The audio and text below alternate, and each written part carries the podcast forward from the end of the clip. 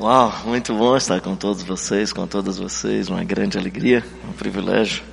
Ao mesmo tempo é motivo de temor e tremor. Falar de Jesus me dá assim um, dá sempre um temor e tremor. Falo com muita alegria, com muito prazer, mas sempre diante de perplexidade e de muito temor e tremor.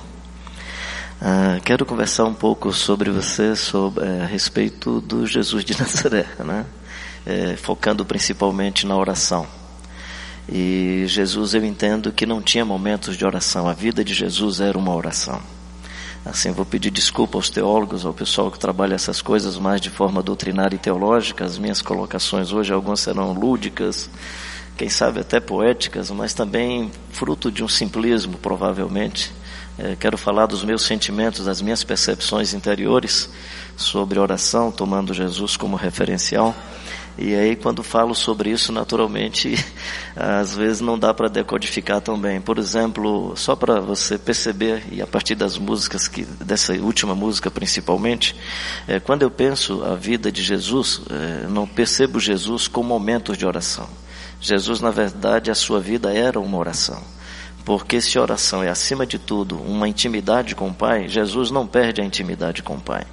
Então, olhar para Jesus na manjedoura é um ser que está em permanente oração, mesmo que não tenha ainda nenhum tipo de som, nenhum tipo de palavra, nenhum tipo eh, de linguagem no sentido da, da, da, da voz, da, dos sons, das fonéticas, mas tem uma mensagem e tem uma comunicação. Pensar em Jesus orando 40 dias e 40 noites é pensar Jesus começando a orar e terminando de orar. Ou seja, é imaginar um Jesus que antes não estava com o Pai e agora está com o Pai. É imaginar o Jesus que não é o próprio Pai. É imaginar o Jesus que não é a essência de Deus. Então, quando a gente pensa na oração de Jesus, no meu entendimento e nessa percepção mais subjetiva, é, olhando para o aspecto humano do corpo que ele possui, eu acho que o momento mais intenso de oração, a ocasião que Jesus não precisa pedir nada, falar nada, dizer nada, conversar nada, pedir proteção, cuidado é o momento que ele está no túmulo. Então é você imaginar o túmulo, Jesus no túmulo, como um espaço de oração. Ou seja, quando Jesus está no túmulo, não existe agora só o Pai, o Espírito Santo e o Filho não existe. O que está passando por um processo de isolamento e de trancafiamento não é o filho de Deus, é o seu corpo, é o seu processo biológico que está vivendo essa, esse momento aí de transição, essa fase de mutação, não é? mas o, a essência e o Deus eterno não está passando por um processo de mutação. E aí eu queria que você pelo menos imaginasse essa possibilidade de que o túmulo do Jesus de Nazaré e aí por isso que eu estou falando que é uma coisa muito subjetiva, é só como analogia, imaginar esse espaço do túmulo, quando ele não precisa pedir água, quando ele não precisa pedir comida, quando ele não precisa pedir proteção, quando ele não precisa pedir nada, e Deus, o Filho, não deixou de existir naquela ocasião, ou seja, quem ressuscita esse processo, é esse material orgânico que vem de forma gloriosa, mas o Filho está com o Pai o tempo todo, ele é Deus eterno que nunca deixou de existir, e não há um momento de três dias que só tem o Pai, o Espírito Santo e o Filho não existe. E o Filho está morto. Há um momento em que o corpo está no, está no túmulo, mas Pai, Filho Espírito Santo são essência sempre plena e eterna. E, então entender a oração como esse espaço da mais profunda intimidade com Deus e aprender a oração a partir do Jesus de Nazaré, que significa andar com Deus o tempo todo. É, em Lucas 11, no capítulo 1, os discípulos encontram Jesus, diz que certa feita Jesus estava orando e os discípulos se aproximam e dizem assim, Senhor, nos ensina a orar como João também ensinou aos seus discípulos. Eu não sei o que é que os discípulos observam na oração de Jesus, que eles se encantam e dizem, tem uma burocracia na oração. Eles estão, é, digamos, marcados pela cultura religiosa e acreditam que a oração depende de uma burocracia, um jeito de começar, um jeito de é, fazer a intermediação da oração e um jeito de terminar ensina-nos a orar como Jesus ensinou aos seus discípulos. E aí em João, em Lucas capítulo 11, logo quando vem essa frase, Jesus os ensinou. E diz que Jesus, como é que Jesus ensinou? Eu vou preferir o texto de Mateus, porque não diz que Jesus ensinou. O Mateus simplesmente no capítulo 6, ele vem falando da, da publicidade das disciplinas de espiritualidade, o cuidado com a publicidade, é, não se fazia publicidade do jejum, Eu acho que o jejum você só faz publicidade quando é aquele tipo do jejum do Antigo Testamento. Você cometeu um grande pecado, está tão constrangido que publicamente você diz: Eu perdi até o apetite. É, seu filho morreu, aí você fica três dias, quatro dias em jejum, como é o caso do Davi, fica um tempo, porque a, a, dor é tão profunda que eu não consigo comer. Então tem essa possibilidade do jejum público, que é quando você peca. Então quando você peca, por favor, chega mais magro, dizendo, eu não consegui mais nem comer porque eu estou com vergonha do meu pecado, que perdi até o apetite. Aí vale a pena ser público. Mas aí o jejum, que dá essa impressão de que você é mais espiritual, aí Jesus recomenda que seja feita da forma mais discreta possível. Então o capítulo 6 é um tipo de proposta onde todos nós precisamos ter cuidado para não fazer publicidade em torno de si, em torno de uma instituição, utilizando desses instrumentos ou dessas disciplinas de espiritualidade para autopromoção ou promoção das nossas instituições. Aí ele vai falar do jejum, ele vai falar da justiça, ele vai falar da oração e ele vai falar da filantropia. Da filantropia, por exemplo, ele usa a ideia da esmola. Né? Quando você for dar esmola, não permita que a mão esquerda veja o que a direita está fazendo. Que é um texto que não faz muito sentido para o Brasil, porque a direita nunca vai reconhecer o que a esquerda faz e a esquerda nunca vai reconhecer o que a direita faz. Mas assim, desculpa, né? Desculpa esse intervalo e esse parêntese. Mas assim, é só, na verdade o que Jesus está dizendo é tem coisas que geram publicidade pessoal, ou seja, quando você faz filantropia, você não promove o pobre, você se autopromove. Então, catástrofe, situações é, difíceis para as pessoas devem ser um tipo de ajuda temporária até que as pessoas possam andar com suas próprias pernas e voar com as suas próprias asas. Então você faz isso temporariamente até que a pessoa saia da aflição. Se você, por exemplo, é uma pessoa que faz filantropia, prepara uma parede legal na sua casa para ter um bocado de reconhecimento das obras que você faz, porque todo mundo que vai, faz filantropia não promove o pobre, tem o potencial de se autopromover. Se você luta por justiça, não. Aí faz um plano funerário bem legal que você vai morrer precocemente. Eh, seja como for, o que esse texto está dizendo é não usa dessas coisas para publicidade pessoal. E aí vem o tema da oração. Aí no capítulo 6, o versículo 5 é: não, não ora como os hipócritas da religião, porque eles gostam de utilizar os espaços estratégicos para serem percebidos, para serem percebidas a fim de serem reconhecidos publicamente. Então tem um jeito que não ora, que é o jeito dos religiosos, dos hipócritas da religião, que querem orar não para falar com Deus, eles querem usar nada contra a poesia na oração, nada contra a frase, frase bonita da oração. Os salmos são peças literárias lindíssimas, que Jesus não está dizendo não é não faça uma poesia, não use uma linguagem bela na sua oração. O que ele está dizendo é olha para a sua motivação. Então não sou eu do lado de cá julgando quem está orando. É eu do lado de cá julgando o meu coração se quando eu estou orando eu estou querendo aparecer, eu estou querendo falar com Deus. Se eu estou querendo usar frases para impressionar as pessoas ou se eu estou querendo aumentar a minha intimidade com Deus. Então ele diz não ora como os hipócritas da religião. No versículo 7 ele vai dizer não ora como os gentios, que faz sentido na cultura judaica chamar o outro de gentio, porque é gentio quem não vem da descendência de Abraão. Faz sentido na cultura católica falar de pagãos em alguma tradução, porque o católico entende que o pagão é quem não foi batizado na Santa Igreja Mãe. Então ele está fora da Santa Igreja Mãe, ele é pagão. Para nós evangélicos, eu acho que uma palavra e outra não, não, não comunica legal. Se eu fosse fazer uma tradução para o mundo evangélico, eu colocaria não ora como os idólatras porque eles presumem que eles têm poder de manipular a divindade para os seus interesses. Ou seja, eles presumem que pelo muito repetir, eles serão ouvidos. A ideia do texto é eles presumem que eles têm uma técnica eficiente para dobrar Deus para os seus interesses. Então a ideia não ora como os gentios, ou não ora como os pagãos, ou não ora como, é, não ora como os idólatras. O que está subentendido no texto é não ora imaginando que você é soberano e que Deus é office boy das suas intenções, dos seus desejos e das suas aspirações. Não ora pensando que Deus é o, é o despachante daquilo que você vai pedir. E aí orar como Jesus Cristo de Nazaré orava é se aproximar de Deus para tendo a mais profunda intimidade com Deus e falar de Jesus em intimidade com Deus é uma redundância, porque ele sendo a essência do próprio Deus, é só para efeito de comunicação, ele sendo a essência do próprio Deus, ele está em permanente intimidade com Deus.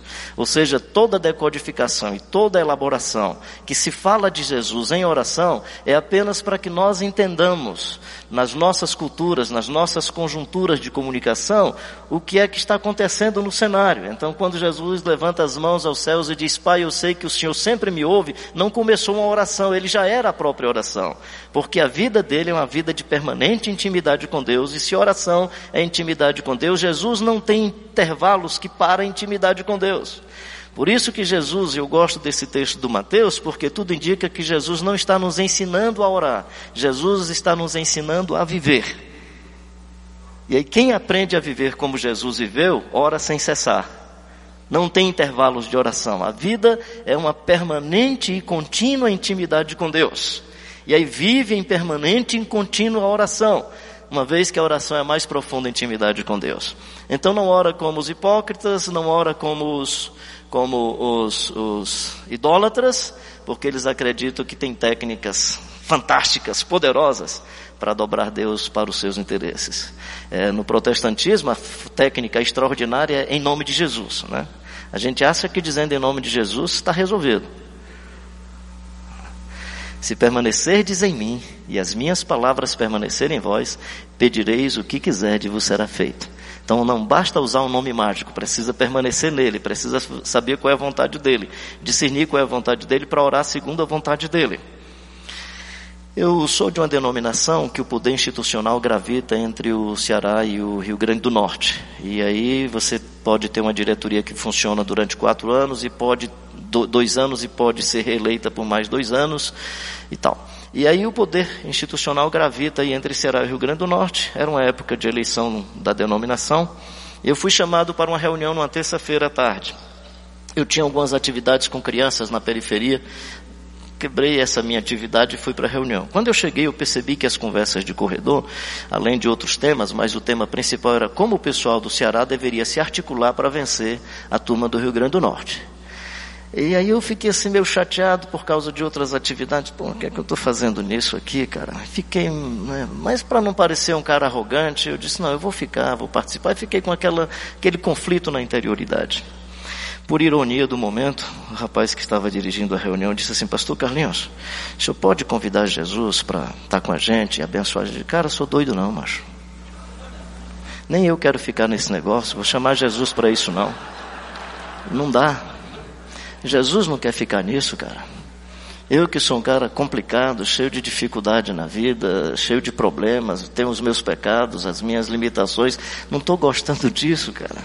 Sou doido de chamar Jesus, não, ele vai ficar chateado comigo, me perdoa, mas não vou chamar Jesus para isso aqui não. Então às vezes a gente ora sem nome de Jesus, pensando que Jesus vai fazer todas as loucuras, todas as aspirações, todos os nossos projetos egoístas. Aliás, às vezes eu penso que Jesus olha e diz: Meu filho, você fez muito bem feito, foi muito legal o que você fez, mas não tinha nada a ver com o meu reino. Ou seja, pior do que não fazer é fazer eficientemente o que Jesus não pediu para a gente fazer. Então, como orar? Ele diz: quando vocês forem orar, entra no tameion. E a palavra também é uma palavra complicada para a gente traduzir, porque na nossa arquitetura e nas nossas engenharias não existe o espaço do Tameion, que era um espaço subterrâneo.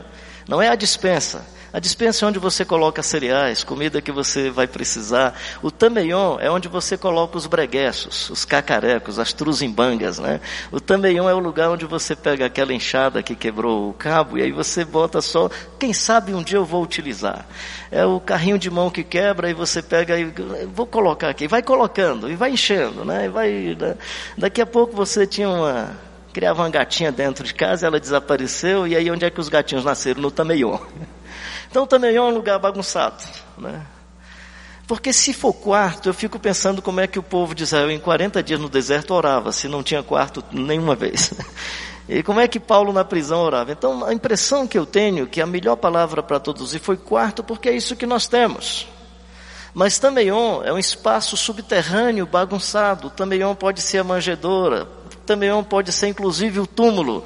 O Tameion é esse, esse espaço mais contraditório e mais bagunçado da vida. E eu penso que Jesus não está falando de uma geografia. Eu acho que ele está falando da geopolítica da nossa interioridade. Jesus está falando desse espaço mais bagunçado e mais torto e mais complicado da existência humana, que é a minha interioridade. Entra no teu tameion e fecha a porta, porque o pai já está. E o pai já sabe. Você é que não sabe, Carlinho, como é que está a bagunça do seu coração. Você é que não conhece e entra no também e fecha a porta para você não sair em dispersões outras, para que você nessa intimidade com o Pai possa se aprofundar na amizade com Ele. E nesse silêncio profundo da vida, compreende a comunicação do silêncio de Deus, que eu acho que é a comunicação mais extraordinária. Eu quero um dia aprender dessa comunicação, mas no meu entendimento, a comunicação mais extraordinária de Deus com a gente é a comunicação do silêncio. O silêncio não é um vácuo. O silêncio não é um nada. O silêncio é uma comunicação extraordinária. A razão pela qual eu penso que o tameion, e desculpa essa minha subjetividade, esse simplismo, mas no meu entendimento, o tameion de Jesus, o momento mais profundo, da oração mais intensa, da comunicação mais gostosa, é a experiência do túmulo, onde só Ele Deus, só Ele o Pai e não mais nenhum condicionamento biológico, ele não está mais limitado pelo tempo, por uma geografia, porque ele e o Pai estão na mais profunda e na mais intensa comunhão. Estou colocando isso para você muito mais como analogia, para você pensar o seguinte: se o grão de trigo caindo na terra não morrer, fica ele só, mas se morrer, produz muitos frutos. Lhe animar a pensar nessa possibilidade de fazer da oração esse espaço do sepultamento total esse espaço da, da crucificação mais plena, aonde seu egoísmo é crucificado, aonde a tentação de fama e prestígio passa por um processo de crucificação, aonde a tentação de acumula, acumulação de bens passa por um processo de morte plena, porque se o grão de trigo caindo na terra não morrer, fica ele só, mas se morrer, produz muitos frutos. Então fazer da oração uma ambiência de tal intimidade com Deus que tendo Deus, as outras coisas as outras coisas. Não fazem falta, não fazem sentido e deixam de ser motivo da minha intercessão. Porque a maior intercessão e a dimensão mais profunda da oração é a amizade com Deus. Eis que estou à porta e bato. Se alguém abrir a porta, entrarei em sua casa, teremos amizade profunda, sentaremos à mesa e viveremos a mais bela e mais profunda comunhão da vida e da existência. Eu presumo que isso acontece quando nós morremos de tudo. Quando nós assumimos a morte voluntária, a morte biológica eu não posso decidir sobre ela. A morte biológica está nas mãos de Deus. Mas a voluntária eu posso assumi-la. Se alguém, se alguém decidir e morrer, é uma morte voluntária, né? Morre, é sepultado e a vida desabrocha. Entra no teu tameion. E fechada a porta, fala ao Pai que está em secreto, e o Pai que está em secreto vai recompensar você. O que é mais profundo no meu entendimento nesse aspecto da oração é orar mais do que qualquer outra coisa é manter intimidade com Deus. Eu escrevi um livro, a oração nossa de cada dia aprendendo a orar com Jesus, eu me arrependo porque eu acho que o título, esse subtítulo deveria ser aprendendo a viver com Jesus, né? Porque se a gente aprende a viver com Jesus, a vida passa a ser uma vida de permanente e constante oração. E aí é você imaginar a criança na manjedoura, ele está em íntima comunhão com o Pai, porque ele é a essência mais plena de Deus e a criança caminhando, depois o jovem caminhando no jegue, ele está em íntima comunhão com o pai, e aí a caminhada no jegue é um momento de oração. E aí você vai ver os apóstolos, os narradores, decodificando alguns momentos por causa da sua cultura religiosa. E aí ele levantou os braços e orou. Então ele não estava antes sem intimidade com o Pai e agora entrou. Já viu algumas pessoas? Não, nós agora chegamos e adentramos na presença de Deus. Cara, e quando tu vinha de casa, não vinha na presença de Deus? Não, por favor. E quando estava no seu carro, Jesus não vinha com você, você não estava em comunhão com Ele? Entra no Tameior. Entra nesse espaço extraordinário da intimidade com Deus e mergulha no seu coração. Uma das profissões que eu mais admiro é a profissão dos que cuidam da alma. Seja o pastor, o psicólogo, o psiquiatra, todas as pessoas que cuidam da vida, da alma das pessoas. Mas eu penso que os psicólogos iriam ficar sem emprego se a gente olhasse, orasse como Jesus manda orar. Porque todo mundo iria curar sua própria alma, curar seu coração. Até porque se a tarefa do psicólogo profissional é permitir que o outro se escute, se perceba, para ser sanado nos processos de. Estou falando da, especialmente da terapia clínica, não estou falando de outras formas, da, da, que é uma profissão tão ampla, mas assim dizendo que o indivíduo que vai para o Tameion, para falar de si, para falar com Deus, ia se descobrir tão bem, ia se encontrar tão bem com a vida, e se encontrar tão bem com Deus, que seria uma pessoa plenamente inteira completa, sossegada, com paz na alma, com paz no coração. Morte, Calvário deixa de ser pânico. Getsemane deixa de ser uma dificuldade tremenda. Aliás, quando Jesus diz, Pai, se possível, passa de mim esse cálice, mas seja feita a tua vontade, a conjugação possivelmente é no ariosto. Ou seja, a ideia de que o final é mais importante do que o começo. É como se Jesus estivesse dizendo, Pai, o Senhor sabe que eu tenho um propósito que é ir para esse Calvário. E a despeito de tudo eu não vou abrir mão, vou fazer a tua vontade. Porque um dos paradigmas mais interessantes na vida do Jesus de Nazaré é fazer da vontade do Pai um fascínio, um encantamento pela vida, é a sua sede, é a sua fome, é o seu desejo, é o seu, é o seu processo permanente de deslumbramento com a vida. Eu vou fazer a vontade do Pai. Todos nós conhecemos aquele texto bonito, né? Que o Espírito Santo intercede por nós sobremaneira com gemidos. Vamos dizer juntos? O Espírito Santo intercede por nós sobremaneira com gemidos inexprimíveis. E a gente para aí, a gente não continua o texto. Aí diz que o Espírito Santo que conhece a vontade do Pai, segundo a vontade do Pai, é que ele intercede pelos santos. Por isso que eu acredito que o grande princípio da oração ensinada por Jesus não é dizer ao Pai o que é que Ele vai fazer por mim, é ter intimidade com o Pai para perguntar como é que eu posso obedecê-lo. Então, na verdade, Jesus muda o paradigma da oração. Porque em toda oração, e por favor, não estou dizendo mais para você deixar de fazer pedidos sobre você e tudo, fica à vontade, sinta-se livre, não faça dessa reflexão um instrumento de opressão para você. Mas eu quero apenas dizer que Jesus muda o paradigma. Enquanto na religião os devotos se aproximam da divindade, para fazer a lista de pedidos, a fim de que o despachante, a divindade despachante, atenda às expectativas do devoto, em Jesus é o contrário. Você entra num processo de intimidade com Deus para perguntar ao Pai: o que queres que eu te faça? Para perguntar ao Pai: seja feita a tua vontade, ou para afirmar ao Pai: venha o teu reino, seja feita a tua vontade. E aí Jesus vai nos ensinar a viver.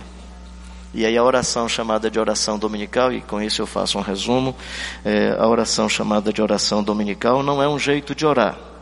A oração dominical é um jeito de viver. Aba, Pai. Paizinho, Paizinho. Que na verdade Jesus está usando uma linguagem não muito comum no Antigo Testamento, Deus não é chamado de Pai. Eu não encontro nenhum texto no Antigo Testamento onde Deus seja chamado de Pai. No período interbíblico, há alguns documentos onde aparece eventualmente Deus sendo chamado de Pai. Mas nesse texto, Jesus não está apenas chamando Deus de Pai. A portuguesando é como se Jesus dissesse assim: quando você for orar, fala assim, Papai do céu. Que Jesus está dizendo assim: fala de um jeito como as crianças em casa aprendendo a balbuciar pelas primeiras vezes na vida a tentativa de chamar o nome papai, sem saber falar, elas estão falando sem burocracia e sem ter preocupação se está falando certo ou errado, porque elas têm uma intimidade tão profunda com o pai que elas não estão preocupadas com a burocracia, elas estão preocupadas com a intimidade com o pai. Então, quando Jesus diz assim, aba pai, ou Fala com uma criança, o que Jesus está dizendo assim, esquece a burocracia religiosa. Não faz muito tempo, eu era adolescente, eu aprendi que, que a gente tinha que orar primeiro louvando a Deus, depois fazendo os pedidos que quisesse, falava em nome de Jesus, sentia paz no coração e podia ir para casa. Aí depois, lendo alguns textos bíblicos, eu pensei no Pedro, naquele momento que estava afundando. Senhor, eu quero te louvar, te adorar, te bendizer. Socorre-me do Moisés com o povo no deserto, num silêncio mais profundo, E o que o narrador escreve é o Moisés gritando, é Deus perguntando, por que clamas a mim? Quando tudo indica, pelo menos na narrativa, não tem uma palavra, uma frase do Moisés. Possivelmente um gemido da alma, possivelmente uma perplexidade interior. E Deus já compreendia.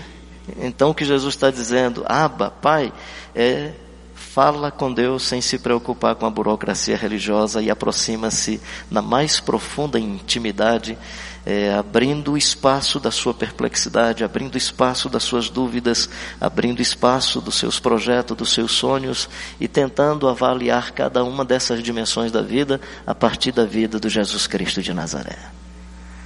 O que é que Jesus pediria ao Pai nesse tipo de situação? O que é que Jesus falaria de novo, é uma forma de comunicação. Acho que Jesus não precisava falar nada, ele é a essência de Deus. No princípio era o Verbo, o Verbo estava com Deus e o Verbo era Deus e o Verbo se fez carne. E em se fazendo carne, nesse processo ambíguo e contraditório da encarnação, ele vive essas limitações de tempo e de espaço e por conta disso os narradores precisam usar essas linguagens, que são linguagens nossas. Mas ele está na permanente, mais profunda intimidade com o Pai e pode com o Pai falar: Aba, Pai. Aba, pai. Paizinho. Mas a intimidade tem uma complicação comigo. Eu era muito amigo do meu pai. E às vezes eu me percebia, pai, me desculpa, porque a intimidade me, me levava a alguns momentos de desrespeito. De tratá-lo, e ele, que é isso, cara? Cara é minha expressão, ele não chamava de cara não, ele era tão assim, mais formal, que, que é isso, menino, né? Mas assim, Aba, pai, que está no céu. O que é que Jesus está nos ensinando? A viver em permanente intimidade com Deus e a viver ao mesmo tempo em permanente temor e tremor a Deus, porque Ele é Pai Celestial. Então Ele não está ensinando um jeito de orar, Ele está ensinando um jeito de viver. Seja um ser humano que no seu cotidiano vive em intimidade com Deus e no seu cotidiano vive essa perplexidade do temor a Deus, do cuidado precioso, né, do cuidado medroso mas desse cuidado onde você percebe que tem um ser que está lhe observando, que lhe enxerga, que percebe as contradições dos seus discursos e das suas palavras, que percebe as contradições do seu cotidiano, que conhece a sua interioridade mais do que você, que me conhece mais do que todas as coisas, isso me gera um temor e tremor. Então viva em oração permanente, em intimidade com Deus e ao mesmo tempo com muito temor e tremor. E viva na primeira pessoa do plural. Aí já tem muita gente escrevendo sobre isso, desculpa é, reafirmar isso, né? Mas é Pai nosso, pão nosso, nossas ofensas. No Evangelho eu sou uma comunidade, eu não sou um corpo à parte, eu não sou um objeto isolado, eu sou membro de um corpo. Eu não posso viver o Evangelho na minha casa, eu não posso viver sozinho. O Verbo se fez carne habitou entre nós e vimos a sua glória. Então o Evangelho tem a marca da presença do Jesus de Nazaré, que é uma marca que abraça, que propicia afeto, que cria a condição para que o João recline a cabeça no peito de Jesus, que cria a condição para que os meus pés sejam lavados num processo terapêutico de diálogo, enquanto lava os pés conversa. Não é uma limpeza do chulé. Não é porque os discípulos estão com os pés empoeirados, é que a alma está confusa. E no meu entendimento, Jesus está tratando muito mais da alma, está cuidando muito mais das emoções, está cuidando muito mais dos princípios, dos valores da vida, da humildade, da simplicidade.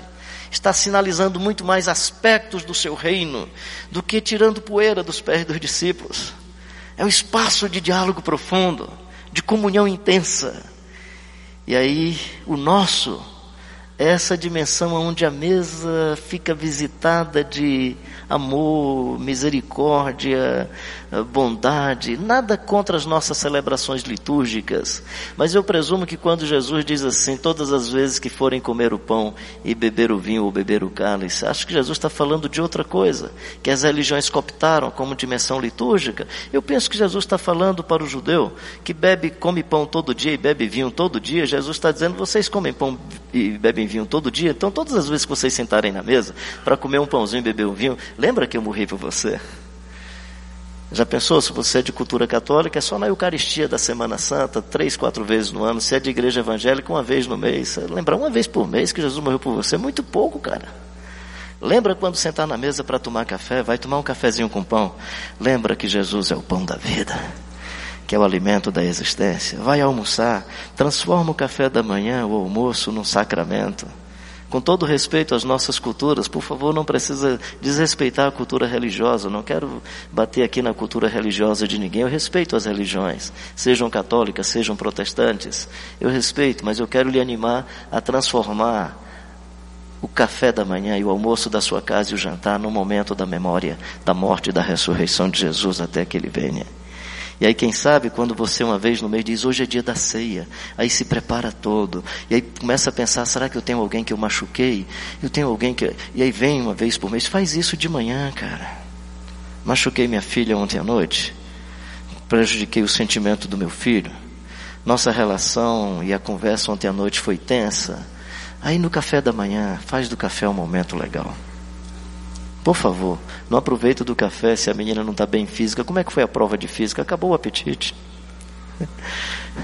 Na hora do almoço, comida gostosa que você prepara, você viu como é que está a conta da luz? E a nossa dívida seu. Cara, entra no teu também, ó. Fechada a porta, fala ao Pai que está em secreto.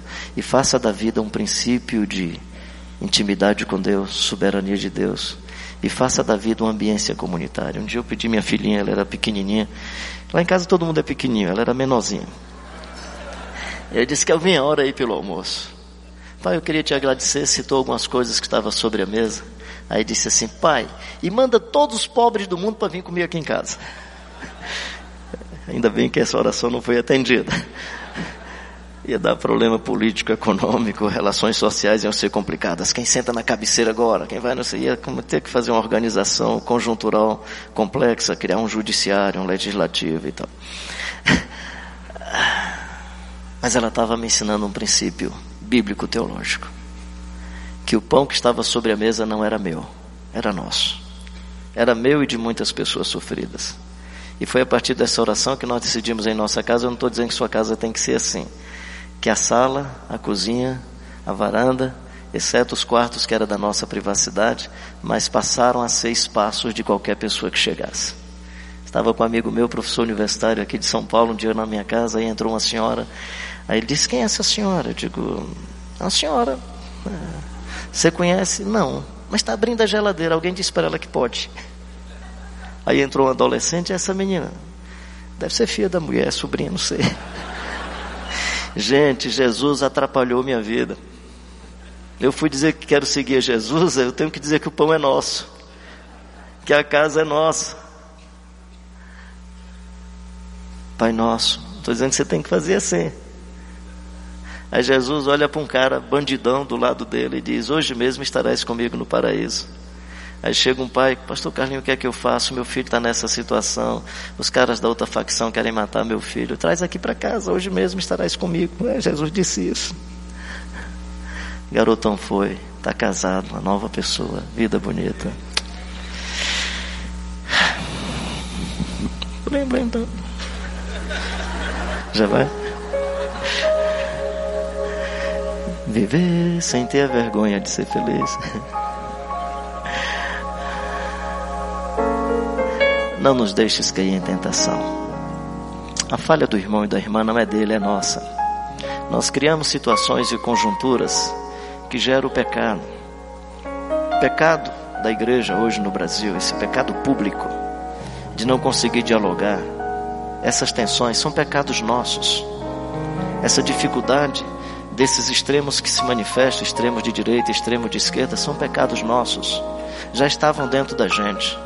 Esse espírito de violência que está por aí já estava na nossa música, já estava na nossa linguagem, no nosso jeito de ser. São nossos pecados e nós precisamos nos arrepender desses pecados. Eu queria que você saísse hoje, além de pensando nessas outras dimensões da vida, ser um ser humano que vive em processo permanente de arrependimento, porque quem ora como Jesus Cristo orava, vai procurar uma intimidade tão profunda com Deus e os nossos pecados não podem afastar essa essência mais profunda, até porque a oração, no meu entendimento, é essa aproximação com o Pai para que o substrato humano, que é semelhante ao Jesus de Nazaré, seja resgatado dentro da gente.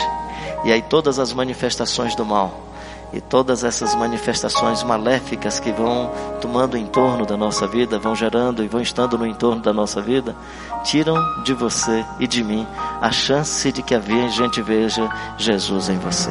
O Anselmo Green, um pensador alemão, diz uma coisa muito interessante. Todos nós somos como que uma única e peculiar comunicação de Deus para a nossa geração. O Sidney é uma única e peculiar comunicação de Deus para a minha geração outro Carlos ali, é uma única e peculiar comunicação de Deus para minha geração. No momento que essa comunicação se permite revestida de capas, de imagens, de tatuagens, de couraças que não dizem respeito à singularidade mais profunda, eu não vou mais lhe encontrar e não vou mais lhe ver. Eu acho legal, cara, quando você me apresenta aqui como Carlinhos, porque a roupagem e capa do título pastor pode impedir que as pessoas vejam a imagem e semelhança de Deus, porque vão ver o sacerdote, vão ver o paletó, vão ver o diploma, a conta bancária, o cifrão na testa e não um ser humano feito à imagem e semelhança de Deus. Terminou meu tempo, mas deixa eu dizer duas coisinhas para você. Eu tenho dois paletós. O brioso, que fez agora, vai fazer 43 anos de idade. E eu tenho o azulão que fez 32, 36 anos de idade. O azulão é mais tranquilo, aceita batizar em açude, piscina, é um paletó tranquilo. Brioso não, é aquele paletó chato. Eu fui convidado para ser paranifo de uma turma lá em Fortaleza e eu vesti o brioso e coloquei essa sandalinha. Aí o brioso, você é louco? Não ando de sandália. Ou vai com sapato decente ou não vou. Brioso é chato. É um cara chato. Eu fui para um congresso uma vez, cheguei muito em cima da hora, o voo tinha atrasado um pouco. Aí quando eu fui entrando, não, deu tempo de fazer a inscrição. E é correto que tenha crachá, porque quem paga a conta tem que ter mais direito, ou tem que ter os seus direitos garantidos. Aí a moça olhou e disse assim, o senhor não tem crachá? Eu digo, tenho não, querida. Então o senhor não pode entrar. Eu digo, tudo bem. Aí fiquei, daqui a pouco o pastor chegou, Carlinhos, rapaz, já está na hora de você falar. O senhor é o pastor Carlinhos? Eu digo, sou, filha. Por que, que você não me disse? Por que você não me perguntou? Aí eu cheguei em casa falei pro Brioso. Brioso, cara, eu fui acular num congresso, me barraram na porta. Ele, claro, você não me levou? Se você tivesse me levado, teriam perguntado o seu nome. Não, não, o meu não, que eu fui no perguntar, teriam perguntado o seu. Então, Brioso é esse cara. Um dia o Ricardo Barbosa estava falando para pastores, falei sobre esses personagens.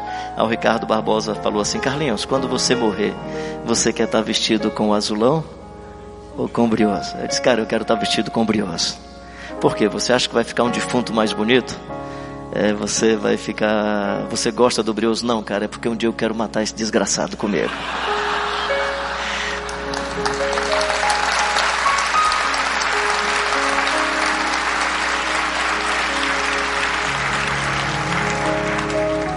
A oração é um processo permanente, onde possivelmente o túmulo, no nosso caso, essa morte voluntária, é um resgate da mais profunda intimidade com Deus, aonde brioso não faz sentido e pode ser sepultado. É esse momento mais intenso e mais profundo da vida. Que Deus abençoe o seu coração. Que a sua ambiência de intimidade com o Pai se acentue cada dia mais. Se nessa amizade com o Pai e nesse seu desejo de apoiar crianças, dizer o pão nosso de cada dia, se você tem condições.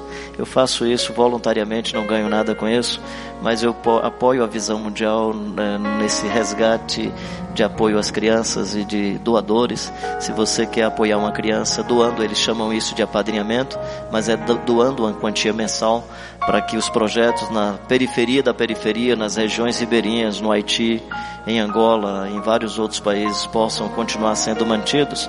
E aí, se você quiser apadrinhar uma criança, eu combinei com o Sidney, você pode aí depois do culto me procurar, preenche e logo me entrega a ficha e eu passo lá para o pessoal da Visão Mundial e eles entram em contato com você. Sidney, mais uma vez, obrigado a você, a toda a liderança da igreja. Muito bom estar com vocês. E eu espero que esse espaço com vocês tenha aprofundado a minha intimidade com o Pai.